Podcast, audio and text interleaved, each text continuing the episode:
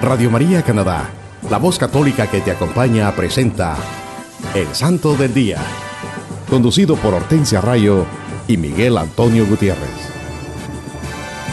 Aquí está la paciencia de los santos, los que guardan los mandamientos de Dios, los que prefieren morir antes que negar su fe. Aquí está la paciencia de los santos. Aquí está la paciencia de los santos, los que guardan los mandamientos de Dios, los que prefieren morir antes que negar su fe. Aquí está la paciencia de los santos. Hola queridos hermanos, en este día les saludamos sus hermanos Hortensia y Miguel. Reciban la gracia y la paz de Dios Padre y de Cristo Jesús, nuestro Salvador, desde Toronto a través de Radio María, Canadá. Qué bendición es llevar a ustedes la vida e historia de los santos de nuestra Iglesia Católica en su programa evangelizador El Santo del Día y Siete Minutos con Cristo. Querido hermano que nos escuchas en cualquier parte del mundo, también puedes ir a la internet o al sitio de Google y escribir radiomaria.ca diagonal SDD y esto te llevará directamente al website o página en la internet del Santo del Día, donde podrás tener acceso a todos los episodios anteriores. Sí, mis hermanos, acá estamos una vez más compartiendo con ustedes la vida de los santos de nuestra Iglesia Católica. Los santos evangelios y la santa palabra de Dios reflejada en la vida de los santos, estos hombres y mujeres de Dios que son amigos de Cristo Jesús y que decidieron ellos hacer la vida y la enseñanza de Cristo Jesús su estilo al igual que el Maestro. Lo dieron todo por amor a Dios y a sus hermanos. Los santos son hombres y mujeres de toda raza, edad y condición que tuvieron como único propósito de sus vidas el convertirse en fieles imitadores de nuestro Señor Jesucristo, proclamando el Evangelio y haciendo el bien donde quiera que iban, y se dedicaron a promover el amor y la paz en su diario vivir, al igual que lo hizo el maestro. Sí, ellos fueron también capaces de vencer el egoísmo, la envidia, los rencores, celos, y siguieron fielmente las enseñanzas de nuestro Señor Jesús. Ellos quitaron de sus vidas, Miguel, todas esas negativos de la vida que hay, todas esas cosas que no nos dejan llevar a Cristo Jesús. Sí, este, queridos hermanos, ellos le dieron toda la gloria a Dios con sus palabras, pensamientos y acciones al poner en práctica las enseñanzas de nuestro Señor Jesucristo. Como podemos ver, ellos fueron hombres y mujeres al igual que nosotros. Nada más que ellos sí decidieron abrir su corazón a Cristo y hicieron todo lo que el Maestro les enseñó, en lo que el Maestro nos enseña. Queridos hermanos, nosotros estamos llamados a la santidad y al igual que estos hombres y mujeres que, a como lo dijimos, vienen de toda raza, edad y condición, nosotros también, hermanos, podemos ser santos. Nosotros estamos llamados a ser santos. La verdadera vocación de nosotros los católicos es la santidad. Así nos los enseña nuestro Señor Jesucristo y eso es lo que espera Dios Padre de todos nosotros. Hermanos, nosotros queremos compartir hoy lo que nos dice el catecismo de la Iglesia Católica. Miren qué bonito. Cada hombre, después de morir, recibe en su alma inmortal su retribución eterna en un juicio particular que refiere su vida a Cristo, bien a través de una purificación bien para entrar inmediatamente en las bienaventuranzas del cielo o bien para condenarse inmediatamente para siempre. Sí, hermano, esto nos lo dice el Catecismo de la Iglesia Católica en el numeral 1022. El Catecismo nos enseña que al morir todos seremos juzgados y retribuidos de acuerdo como hemos vivido nuestra vida en referencia a Cristo, así como nosotros hemos vivido. Y cuando decimos en referencia a Cristo, hermanos, nos referimos a las enseñanzas que nuestro Señor Jesucristo nos ha dado, a los mandamientos de Dios, a lo que nos enseña nuestra Iglesia Católica. Así seremos nosotros retribuidos. Es como, digamos, así como nosotros nos hemos portado en esta vida, también esa será nuestra recompensa. Nuestras almas serán retribuidas según nuestras obras de acuerdo a la ley de Dios y a las enseñanzas de nuestro Señor Jesucristo. Bien podremos ser purificados. Esto se refiere al purgatorio. Bien para entrar y gozar inmediatamente las bienaventuranzas del cielo. Eso es cuando vamos directamente al cielo y estamos ahí ante la presencia de Dios Padre con los ángeles y los santos, o bien para ser condenados eternamente a los sufrimientos del infierno. Nosotros, hermanos, tenemos que saber que tenemos garantizada una vida eterna. Esto nos enseña nuestro catecismo de la Iglesia Católica. ¿De dónde? ¿A dónde?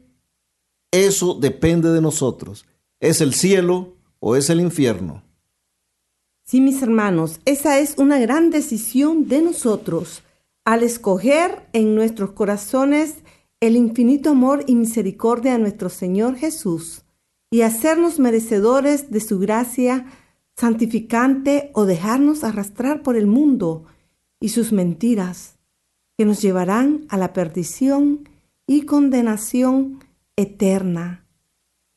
Ahí van a ser donde nosotros cuando estemos frente a nuestro Padre, para cuando nos juzguen nuestra alma.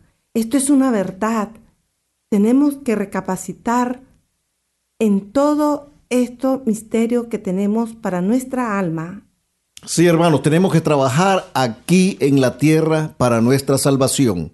¿Y cómo?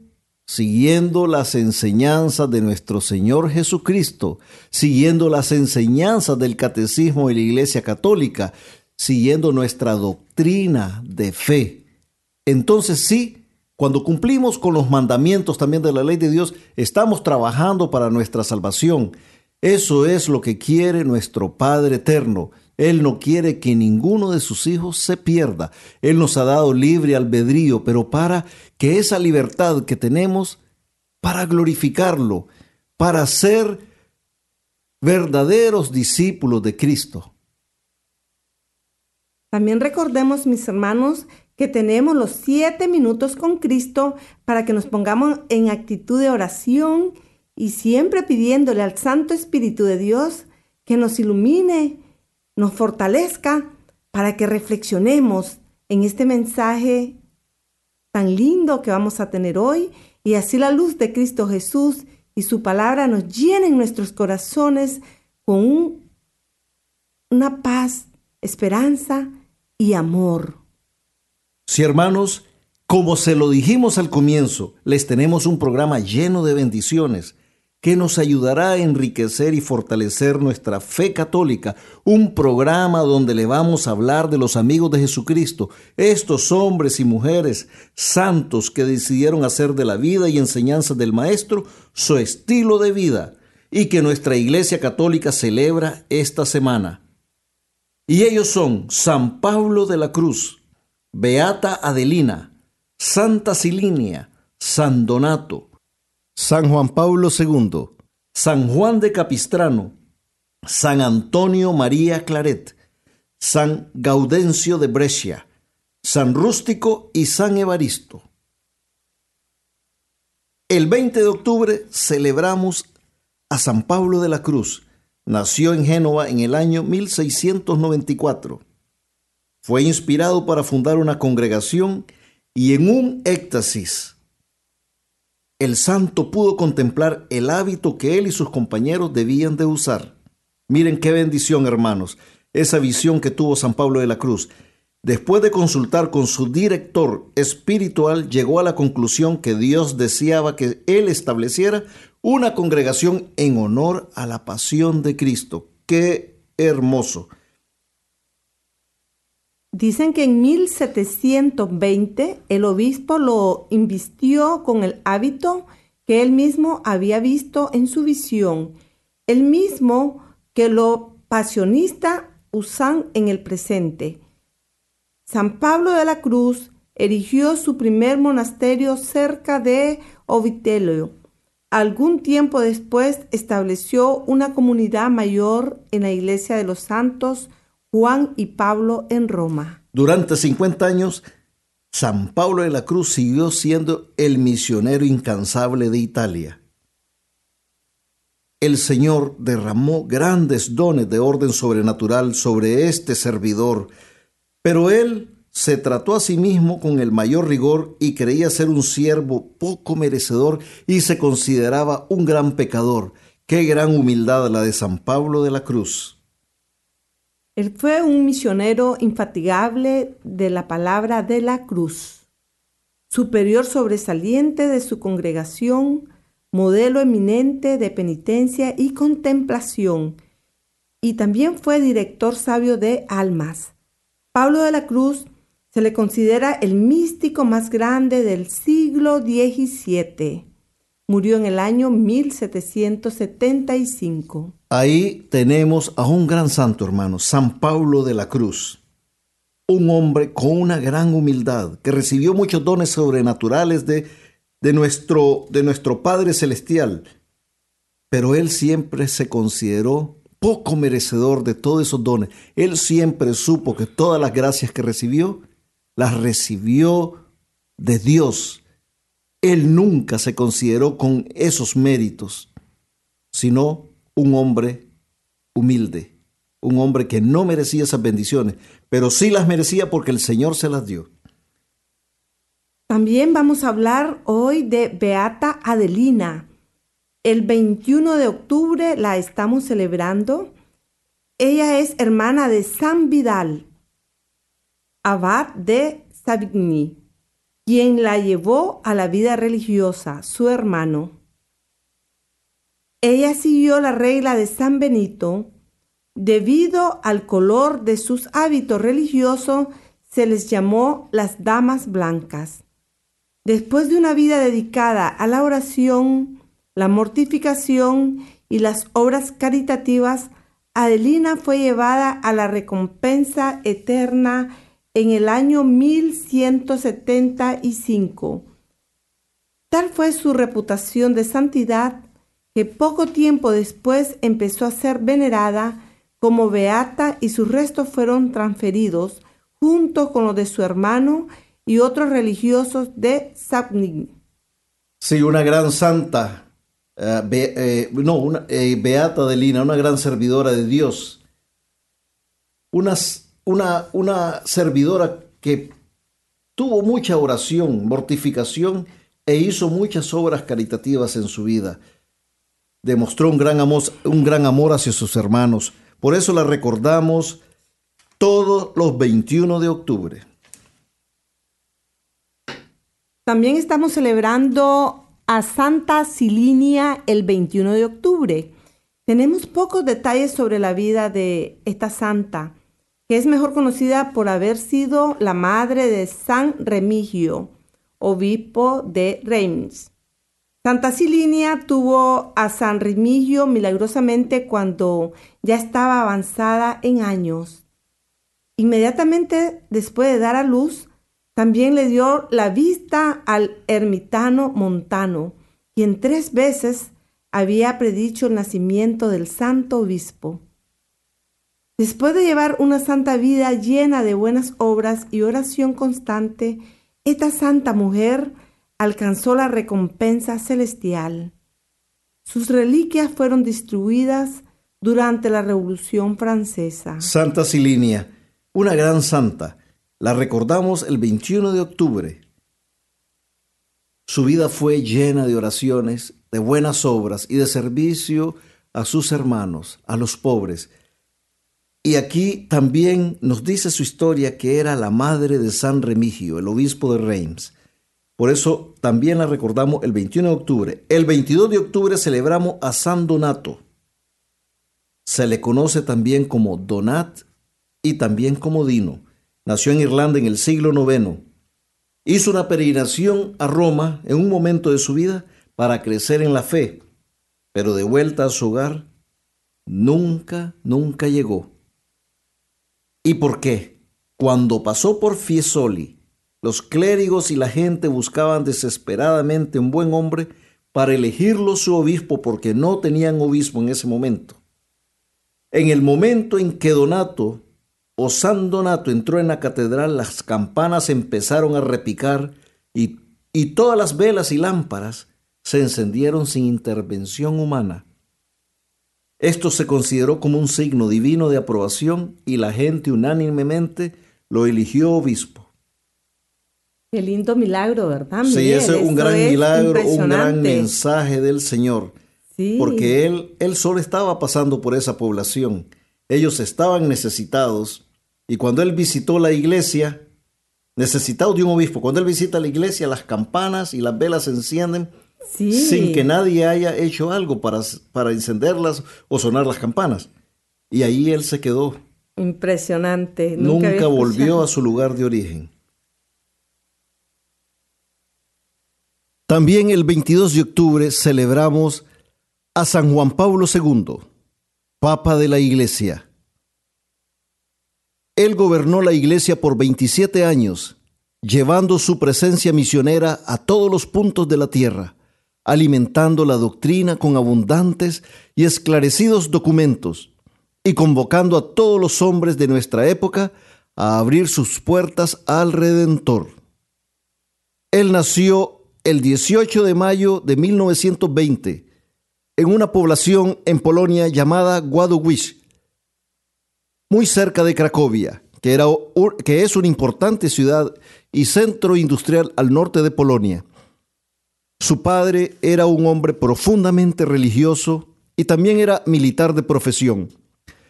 Enviudó cuando Carol, el nombre original de Juan Pablo II, Carol Bochila, contaba apenas con nueve años. Siempre dijo que él recibió de su padre la mejor formación terrenal. Siempre afirmaba, bastaba su ejemplo para inculcar disciplina y sentido del deber. Era una persona excepcional. Esa era la gran admiración que Juan Pablo II, nuestro santo que celebramos el 22 de octubre, tenía acerca de su padre terrenal. De joven tuvo un gran interés por los estudios. Se interesó por los clásicos, los griegos y los latinos. Pero con el tiempo fue creciendo un singular amor a la filología. Se matriculó en 1938 en la Universidad de Cracovia para cursar estudios de filología polaca. Pero para entonces sucedió la ocupación de los nazis en Polonia. Y todo eso, todo eso paró esos planes que él tenía con sus estudios.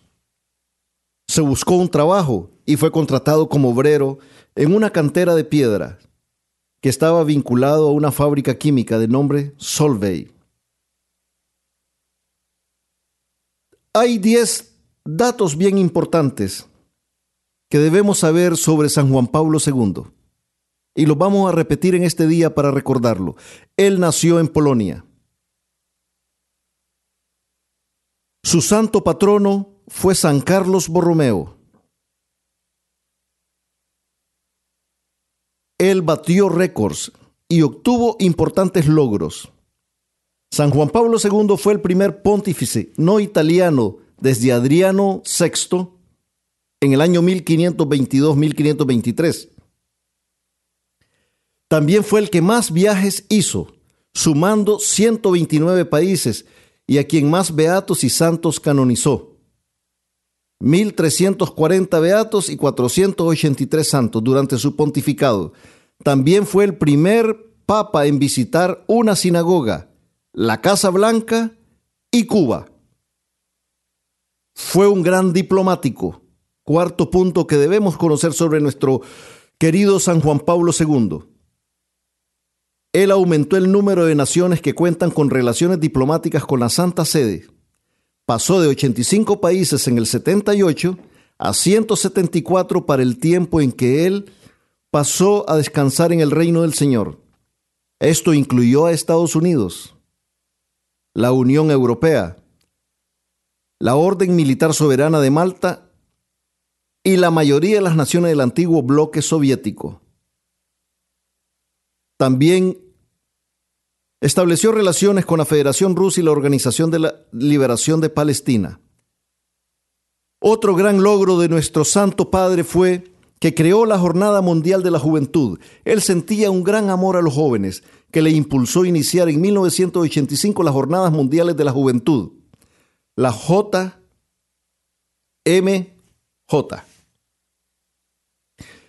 En las 19 veces que se ha celebrado la Jornada Mundial de la Juventud a lo largo de su pontificado se reunieron millones de jóvenes de todo el mundo. También puso mucha atención hacia las familias, con los encuentros mundiales de familias que fueron inaugurados por él en 1994. Tenía un gran amor por todas sus ovejas, por todas sus ovejas. El, el, Papa y siempre buscó a los jóvenes, a la familia. Él siempre dijo que la familia era el fundamento principal de nuestra fe católica. De ahí es donde se comienza a evangelizar. Él siempre, siempre recalcó esto. Él tenía también dos doctorados. Él hablaba muchas lenguas. También sobrevivió a más de un atentado. El 13 de mayo de 1981 recibió un disparo en la Plaza de San Pedro por parte del turco Mehmet Ali Gagga. También el 12 de mayo de 1982, un sacerdote cismático trató de apuñalarlo con un cuchillo, pero fue detenido a pocos metros. También una vez un atentado terrorista, cuando musulmanes intentaron explotar el avión donde el Papa viajaba durante su visita a Filipinas. Pero las autoridades de Filipinas frustraron el plan. El Papa pidió perdón en nombre de la Iglesia. El 12 de marzo de 2000, él pidió perdón por las faltas humanas cometidas en la Iglesia Católica en toda su historia, haciendo referencia a la discriminación hacia las mujeres, a los pobres y a las etnias. También pidió perdón por la Inquisición, por errores cometidos en el servicio de la verdad por medio del uso de métodos que no tenían nada que ver con el Evangelio. Promulgó el Catecismo de la Iglesia Católica. Promulgó el Catecismo Universal de la Iglesia Católica, fruto del Sínodo Especial de Obispos de 1985, dedicado al Concilio Vaticano II. Reformó el Código de Derecho Canónico, el Código de Cánones de la Iglesia Oriental y reorganizó la curia romana. Su beatificación ha sido la más rápida de los tiempos modernos. San Juan Pablo II falleció el 2 de abril de 2005 y el día 28 del mismo mes el Papa Benedicto XVI dispensó del tiempo de cinco años de espera tras su muerte para iniciar la causa de beatificación y canonización. Papa Francisco lo canonizó junto a Juan 23 el 27 de abril del 2014. San Juan Pablo II, un gran santo de nuestra Iglesia Católica, un gran ejemplo para todos nosotros los cristianos. Él, su amor no conoció fronteras. Él, al igual que Cristo, dio todo por amor a sus hermanos, por cumplir con la ley de Dios era un gran devoto de nuestra Santísima Virgen María, Madre de Dios, Madre nuestra. Por eso lo recordamos. Pudiéramos hablar programas y programas enteros sobre San Juan Pablo II, todas las obras que él realizó, todo el amor que él nos dio, todo aquello que hizo para glorificar a Dios. San Juan Pablo II ruega por nosotros. Lo celebramos todos los 22 de octubre. También estamos celebrando a San Juan de Capistrano el 23 de octubre. Él nació en Capistrano, Italia, en el año 1385 Era un hijo de un caballero alemán de esa ciudad, estudió leyes y trabajó como abogado en los tribunales de Nápoles. Durante una guerra con un pueblo vecino fue traicionado y llevado a prisión. Al ser liberado entró en la comunidad franciscana de Perugia. Él y Santiago de la Marca fueron compañeros de estudio bajo San Bernardino de Siena, quien lo inspiró a instituir la devoción al santo nombre de Jesús y a su madre, María.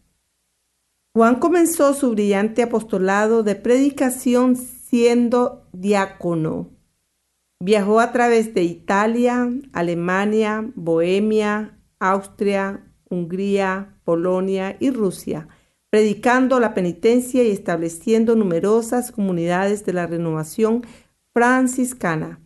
Marchó a la cabeza de 70.000 cristianos contra los invasores turcos y obtuvo la victoria en la batalla de Belgrado contra los turcos. Murió tres meses más tarde. Un gran santo, San Juan de Campistrano, lo recordamos el 23 de octubre.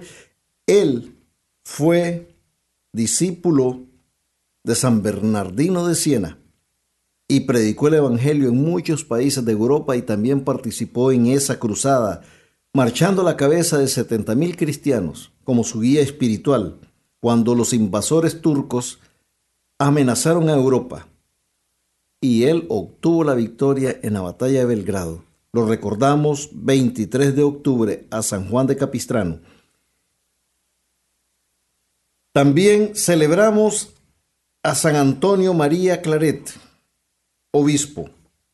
Él nació en España en el año 1807. Se ordenó sacerdote en 1835 Después de cinco años comenzó a dar misiones y retiros en toda Cataluña. Fundó la Congregación de los Misioneros Hijos del Corazón Inmaculado de María, conocidos como los Claretianos, para continuar su obra en mayor escala. Lo celebramos el 24 de octubre a San Antonio María Claret. Cuando él fue consagrado obispo de Santiago de Cuba, él halló la diócesis en condiciones espirituales deplorables inició inmediatamente las medidas para reformarla, una de las cuales fue el establecimiento del Instituto Apostólico de María Inmaculada. Pero regresó a España en 1857 para servir como confesor de la reina Isabel II de España. Esta posición le permitió continuar su obra misionera predicando y publicando sus obras. Estableció un museo, una biblioteca, escuelas y un laboratorio. Ayudó también a revivir el idioma catalán terminó su vida en el exilio con la reina en 1870. Un santo que, que, fue muy activo en su predicación de la fe católica.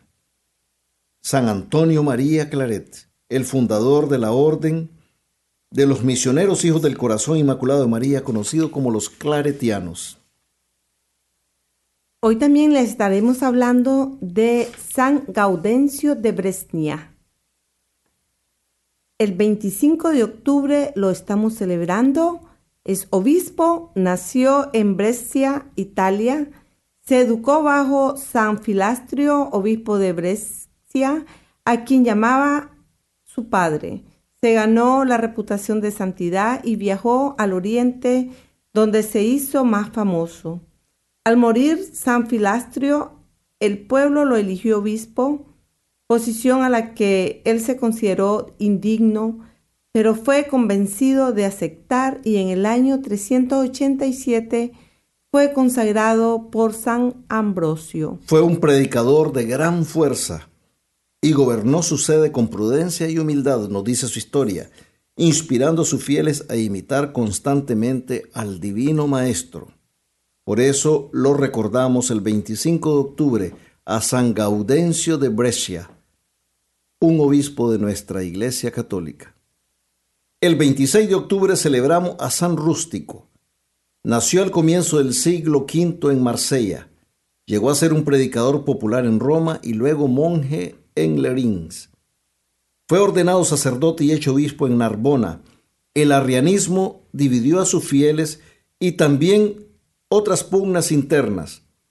En un momento se sintió tan abrumado que trató de dejar su puesto y llevar una vida tranquila con Dios, y le pidió al Papa León Magno que le permitiera renunciar a su cargo, pero el Papa le animó a perseverar. El santo obispo construyó una catedral, fue muy respetado por sus hermanos obispos y asistió al sínodo de Arles, que aprobó la condenación del nestorianismo que el Papa, Papa León Magno, estaba combatiendo. Esta herejía del nestorianismo enseñaba que Cristo tuvo dos personalidades y dos naturalezas, y que la Santísima Virgen María fue la madre solo de la naturaleza humana. San Rústico murió en el año 461. Él luchó contra estos herejes con mucha fuerza, con mucha dedicación, y también contra el arrianismo. Él luchó contra dos herejías, el arrianismo, que negaba la, la naturaleza divina de nuestro Señor Jesucristo, y contra el nestorianismo. Por eso lo recordamos el 26 de octubre, un gran santo, San Rústico. El 27 de octubre también estamos celebrando a San Evaristo. San Evaristo era hijo de un judío de Belén. Fue el cuarto sucesor de San Pedro en el año 97 al 105. Durante el reino del emperador Trajano, se dice que él dividió Roma en parroquias con un sacerdote a la cabeza de cada una. No se sabe mucho de él, Puede ser que haya muerto como mártir y posiblemente enterrado en el Vaticano cerca de San Pedro. 27 de octubre celebramos a San Evaristo, cuarto sucesor de San Pedro, del año 97 al año 105 después de Cristo. Fue bien corta su, temporada, fueron ocho años. Ocho años, pero no sabemos mucho de él y, y entonces esto es solamente lo que podemos este, compartir acerca de su vida. Pues fue el cuarto papa en ese tiempo. Podríamos decir, sí, que fue el cuarto sucesor de San Pedro. El cuarto sucesor de San Pedro. Sí. Hermanos, quiero compartirles lo que San Efrén de Siria, un santo y doctor de la Iglesia Oriental, decía. Escuchen hermanos, miren qué lindo. Bendito aquel que, en la hora de su muerte, cuando el alma se separa del cuerpo, no tiene motivo de perder su confianza. Vendrán entonces los ángeles a tomar el alma y llevarla al tribunal del juez inmortal. Oh, hermanos y hermanas, en aquella hora terrible se encuentra uno totalmente atemorizado, porque entonces se presentan al alma las obras buenas y malas, las que hizo tanto de día como de noche. San Efrén, hermanos, en su gran sabiduría, inspirada por el Santo Espíritu de Dios, nos invita a estar preparados para ese momento, porque seremos juzgados por nuestras obras, por la manera que hemos vivido, mis hermanos. Es necesario prepararnos desde ahora para que cuando tengamos ese encuentro con Dios, cuando el Señor nos llame, ese justo juez supremo, nuestro Padre, un día nuestra alma será juzgada, mis hermanos. Tenemos que reflexionar ya acerca de esta situación que nos espera un día. Un día nuestra alma será juzgada. Esto es una verdad, hermanos. Después de la muerte ya será demasiado tarde. Este es un llamado. Estar preparados significa vivir siempre en la gracia de Dios, evitando de cualquier modo todo pecado mortal. Solo así, mis queridos hermanos, estaremos seguros de vivir en el amor de Dios, con una alma pura y por lo tanto preparados para presentarnos delante del juez divino sin ningún temor. Hermanos, reflexionemos. Los dejo con esta reflexión linda. Hay que prepararse en vida para que caminemos a la santidad desde ahora, hermanos. Mis queridos hermanos, recordemos que no hay santos sin pasado, ni pecadores sin futuro. Por ahora los invito a que escuchemos un canto y enseguida regresamos con su programa El Santo del Día y Siete Minutos con Cristo.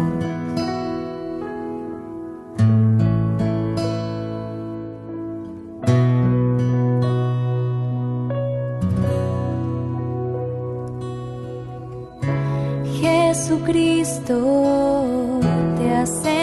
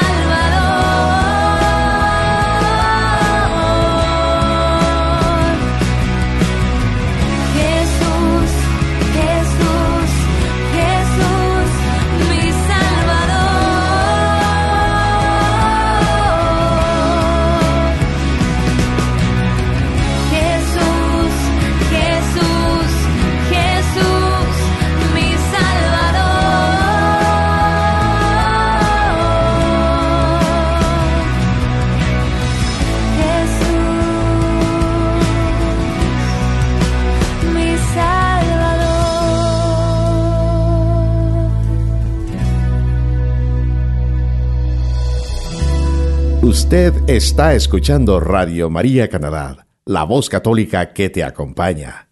Continuamos con el programa El Santo del Día y Siete Minutos con Cristo, presentado por Hortensia Rayo y Miguel Antonio Gutiérrez. Hola mis queridos hermanos, Dios les bendiga hoy y siempre. Bienvenidos a una nueva emisión de Siete Minutos con Cristo, en esta nueva transmisión de Radio María Canadá la voz católica que te acompaña. Le saluda su hermano Miguel y nos dice la santa palabra de Dios en el Santo Evangelio según San Lucas, capítulo 22, versículos del 54 al 62. Entonces le prendieron, se lo llevaron y le hicieron entrar en la casa del sumo sacerdote. Pedro le iba siguiendo de lejos. Habían encendido una hoguera en medio del patio y estaban sentados alrededor. Pedro se sentó entre ellos. Una criada, al verle sentado junto a la lumbre, se le quedó mirando y dijo, Este también estaba con él. Pero él lo negó, Mujer, no le conozco. Poco después, otro, viéndole, dijo, Tú también eres uno de ellos. Pedro dijo, Hombre, no lo soy. Pasada como una hora, otro aseguraba, Cierto que éste también estaba con él, pues además es Galileo. Le dijo Pedro, Hombre, no sé de qué hablas. Y en aquel momento, estando aún hablando, cantó un gallo.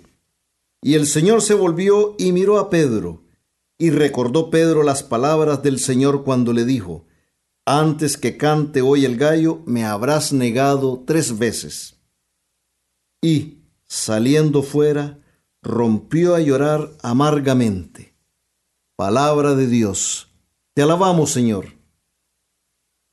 Queridos hermanos, al reflexionar en este santo evangelio, pienso en todas las veces que por nuestra debilidad somos arrastrados por las tentaciones de este mundo y nos dejamos envolver por la seducción del pecado, y en el proceso olvidamos las enseñanzas de nuestro Señor Jesucristo.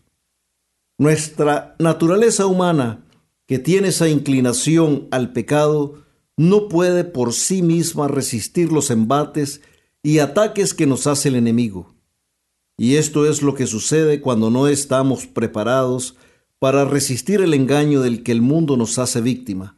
Y caemos tan fácilmente porque por nosotros mismos nunca vamos a ser capaces de dominar el pecado. Nunca vamos a poder resistir las tentaciones que, nos, que se nos presentan en el día a día. Por nosotros mismos, hermanos, no podremos ganar esta batalla. Es una batalla espiritual que solo la podemos librar contando con nosotros, con la gracia de Dios omnipotente, invocando el poderoso y santísimo nombre de nuestro Señor Jesucristo y la fortaleza del Espíritu Santo. Hermanos, para poder librar este combate espiritual, debemos de reconocer nuestras propias debilidades y la inclinación o tendencia para el mal del que somos nosotros víctimas. Tenemos que vivir en una constante lucha con nosotros mismos y hacer uso de toda nuestra fuerza y voluntad para arrancar todas esas inclinaciones al pecado, los vicios, los malos hábitos, las ansiedades, las debilidades. Tenemos que tener el coraje para conquistar nuestras pasiones y dominarlas o sea, todo lo que nos lleva a ir en contra de la voluntad de Dios y las enseñanzas de nuestro Señor Jesucristo. Pero para lograr esto, hermanos, tenemos que estar muy conscientes de la infinita grandeza, amor y misericordia de Dios, amarlo sobre todas las cosas y renunciar completamente a nuestra voluntad para que la voluntad del Padre sea la que reine en nuestras vidas para que todo lo que hagamos sea con un solo propósito, que es hacer todo para glorificar el santo nombre de nuestro Señor Jesucristo. No olvidemos, hermanos, que la oración, el ayuno y las buenas obras nos ayudarán a librar esta batalla espiritual, porque el enemigo que enfrentamos es espiritual y es poderoso, pero no es más poderoso que Dios. No es más poderoso que nuestro Señor Jesucristo. San Pablo nos, lo dice en la carta a los Efesios, capítulo 6, versículo 12. porque nuestra lucha no es contra la carne y la sangre, sino contra los principados, contra las potestades, contra, las contra los dominadores de este mundo tenebroso, contra los espíritus del mal que están en las alturas. Palabra de Dios. Te alabamos, Señor. Es por eso, hermanos, que necesitamos estar preparados y vigilantes, con la armadura de Dios y estar siempre en oración y súplica. San Pedro era un santo y aún así fue tentado y atacado en ese momento de angustia y temor. Y su naturaleza humana no pudo resistir la presión de esos momentos. Por eso nosotros tenemos que vivir preparados, porque las tentaciones siempre van a estar ahí, tratando de hacernos caer. Siempre debemos andar con el escudo de la fe y la espada del Espíritu Santo, que es la palabra de Dios. Tenemos que estar orando en toda ocasión en el Espíritu, perseverando e intercediendo por los santos, como lo dice la santa palabra de Dios en la carta de San Pablo a los Efesios. San Pedro, hermanos, era un hombre bueno. Él amaba a Jesús con todo su corazón, pero igual era un hombre que no era ajeno a las tentaciones y las debilidades. Nunca vamos a dudar de cómo San Pedro amaba a Jesucristo, su Maestro. Él lo dejó todo por seguir al Maestro. Dejó su familia, dejó la región donde él vivía, dejó a sus hermanos, dejó todo lo que él había conocido antes de que Cristo le hiciera el llamado. Lo acompañó en todo su ministerio y en los eventos más importantes y relevantes de la vida de Jesús. En el huerto se dice que sacó su espada e hirió al criado del sumo sacerdote. Y también, cuando los apóstoles se dispersaron en el huerto del Hexemaní, fue Pedro quien siguió valientemente a Jesús hasta la casa del sumo sacerdote, donde se desata la narración del Santo Evangelio. Y todo esto lo hizo por amor a Jesús, porque no podía resistir en su corazón que se lo llevaran solo. Pero toda la naturaleza humana de San Pedro se nos revela cuando el temor se apodera de él y termina negando al Maestro tres veces, tal y como se lo había profetizado nuestro Señor Jesucristo. Pero nuestro Señor Jesús Podía ver el corazón de San Pedro y sabía que a pesar de la vacilación y el temor que el santo apóstol experimentó en ese momento, él pudo ver que él lo amaba. Porque nuestro Señor Jesucristo puede ver realmente quiénes somos más allá de nuestros errores. Él sabe que San Pedro cedió a la presión y el temor en ese momento de angustia y dolor, y por eso lo negó. Nuestro Señor siendo el perfecto, justo y misericordioso, le perdona a San Pedro este error, porque el Maestro no solo ve lo que somos en un momento de nuestra vida, sino también lo que podemos llegar a ser. Él ve y sabe nuestro potencial, porque somos hijos de Dios y estamos llamados a hacer cosas grandes y maravillosas.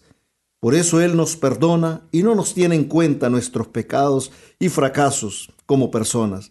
Él se regocija en un corazón contrito y humillado, así como él vio como San Pedro se arrepintió de su debilidad y lloró amargamente.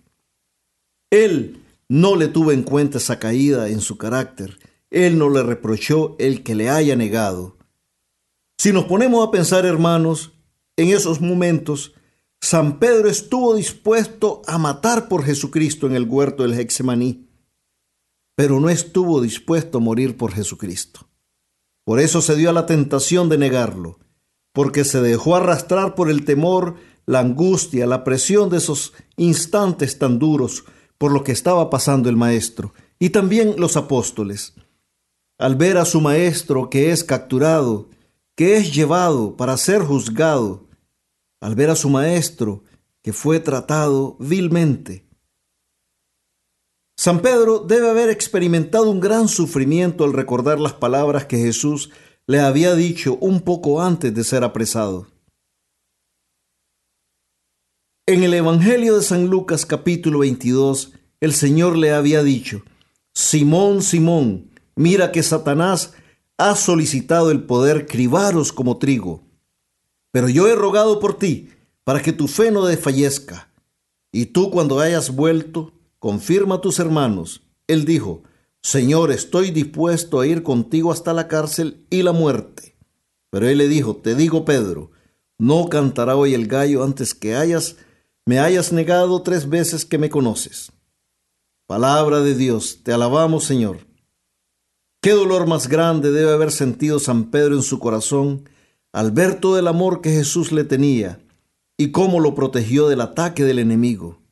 En este pasaje del Evangelio de San Lucas, Jesús también nos da una gran enseñanza y es cómo Él ruega por nosotros para que nuestra fe no desfallezca. La fe es un don gratuito que nos ha dado Dios. Tener fe es creer en las promesas de Dios. Nos lo dice San Pablo en la carta a los Hebreos. La fe es garantía de todo lo que, de lo que se espera, la prueba de las realidades que no se ven. Palabra de Dios, te alabamos Señor. Ahora hermanos, reflexionemos. ¿Cuántas veces nosotros mismos negamos a Jesús en el día a día? También nosotros negamos a Cristo cuando no amamos a nuestros hermanos, cuando juzgamos a nuestro prójimo, cuando nos quedamos callados ante una injusticia cuando no somos humildes y pacientes, y cuando actuamos con soberbia y orgullo, cuando no ayudamos al hermano en necesidad, cuando faltamos a las responsabilidades en nuestros hogares, en nuestra familia y en nuestros trabajos, ahí estamos negando a Cristo. ¿Cuántas veces, hermanos, lo hemos negado? Cuando deliberadamente no hacemos la voluntad de Dios, también ahí nosotros negamos a Jesucristo, a Jesucristo en nuestras vidas cuando hacemos algo que está mal. Cuando nosotros sabemos que estamos obrando mal y aún así continuamos, estamos negando a Cristo, ofendiendo a Dios. Muchas veces lo decimos tan fácilmente y para justificar nuestras faltas que hasta San Pedro negó a Jesús tres veces. Nosotros en nuestras vidas, hermanos, hemos negado a Cristo miles de veces. Y así Él nos ama y sigue esperándonos con sus brazos abiertos. Así Él nos perdona. Jesús nos lo dice en Apocalipsis capítulo 3 versículo 20. Mira que estoy a la puerta y llamo. Si alguno oye mi voz y me abre la puerta, entraré en su casa y cenaré con él y él conmigo. Palabra de Dios, te alabamos Señor. Qué mensaje más hermoso nos da el Maestro. Entraré en su casa y cenaré con él y él conmigo. Hermanos, no nos privemos de esa bendición, no nos privemos de lo que el Señor nos promete si abrimos la puerta de nuestros corazones, la puerta de nuestras vidas. Él está ahí, a la puerta. Lo único que tenemos que tener es esa decisión de abrirle, de acogerlo en nuestras vidas. Jesús nos ama y no quiere que nos perdamos. Él toca insistentemente a las puertas de nuestros corazones. La decisión es nuestra si lo queremos dejar entrar en nuestras vidas. Él no va a forzar su entrada. Él espera que nosotros le abramos nuestros corazones y lo dejemos reinar en nuestra vida, y así la salvación llegará a nosotros. Así como Él perdonó a San Pedro sin reprocharle nada, así también Él nos va a perdonar a nosotros también por todas las veces que lo hemos negado, por todas las veces que le hemos ofendido. Pero primero tenemos que reconocer que somos pecadores y que le hemos faltado. Tenemos que arrepentirnos de corazón por esos pecados, pedir perdón y evitar el volver a cometer esos mismos pecados. Hermanos, cuando yo siempre leo este santo evangelio y, y cuando yo estoy meditando en el versículo 61 que dice, y el Señor se volvió y miró a Pedro. Podemos ver en ese momento con qué amor el Señor vio a Pedro cuando le negó por tercera vez. No lo vio con una mirada de reprobación. No lo vio con una mirada de tristeza. No lo vio con una mirada que pudiera decir, mira cómo eres, mira cómo me pagas tanto amor. No, hermanos, lo vio con amor, lo vio con dulzura, lo vio como nos ve Cristo a todos nosotros. Todos los días Él nos ve con amor. Él está siempre con nosotros. Dejémonos amar, dejémonos amarnos por Cristo, hermanos. Seamos valientes y aceptémoslos en nuestras vidas. Aceptémoslos como nuestro Salvador, como el único que puede transformar nuestras vidas. Él nos ama y espera por nosotros. Esta semana, hermanos, reflexionemos en esta santa palabra y roguemos a la Santa Madre de Dios, la Santísima Virgen María, para que nunca caigamos en la tentación de negar a nuestro Señor Jesucristo. Y nunca, nunca olvidemos que amar a nuestros hermanos tal y como son y sin condiciones es ser amigos de Jesucristo.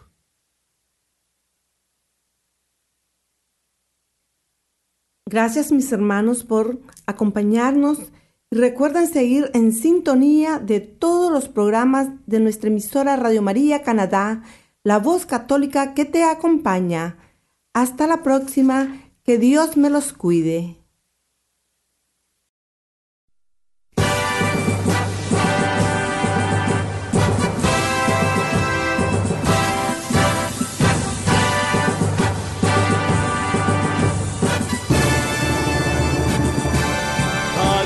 Está la paciencia de los santos los que guardan los mandamientos de Dios, los que prefieren morir antes que negar su fe. Aquí está la paciencia de los santos. Usted escuchó El Santo del Día y Siete Minutos con Cristo, conducido por Hortensia Rayo y Miguel Antonio Gutiérrez en Radio María Canadá, la voz católica que te acompaña. Los que prefieren morir antes que negar su fe, aquí está la paciencia de los santos.